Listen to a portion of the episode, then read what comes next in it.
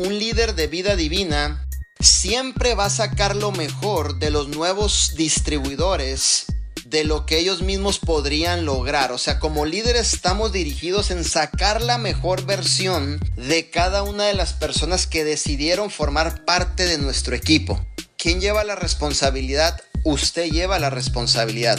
Porque en algún punto decidieron formar parte de tu equipo, ¿cierto? Hay algo que me gusta dentro de lo que estamos haciendo, que siempre estamos aportando valor, Siempre estamos sacando la mejor versión de cada uno de ustedes. Si tú ves resultados dentro del proyecto de vida divina, tantas familias cambiadas, tantas historias de éxito.